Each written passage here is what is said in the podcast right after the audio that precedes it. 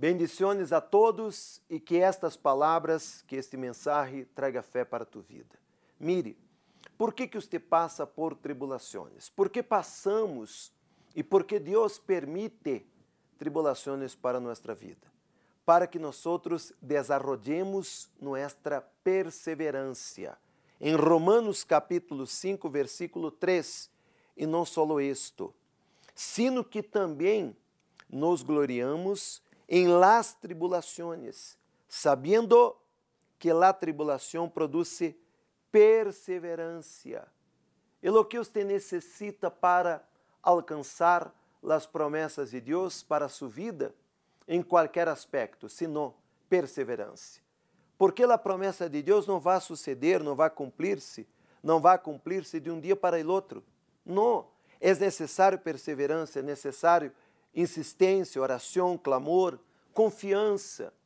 E quando você passa por uma tribulação, passa por uma situação que é como uma prueba para sua fé, para sua vida, e você passa por édia, e você vence, e você supera, então você agarra experiência. Você aumenta, aumenta a sua perseverança. E esta perseverança será fundamental para que você pueda ver as promessas de Deus cumpridas em sua vida. Porque Deus não falha. Ele não falha e nunca falhará. Se ele prometeu na palavra, ele vai cumprir. E todo o que está escrito aqui é para que venha, é, será cumprido em sua vida. Deus ele vai cumprir. Deus ele cumprirá. Pero você não pode jamais permitir que as pessoas coloquem em sua cabeça dúvidas, dúvidas, pessoas que são usadas por ele mal para contaminar sua fé, para contaminar seus pensamentos e metem dúvidas em sua cabeça. Intentam desanimar você. Como que você vencerá o desânimo? Crediendo de todo o teu coração que Deus não falha e não falhará. Ele nunca falhou. Todas as promessas que ele hizo em ele passado foram cumpridas.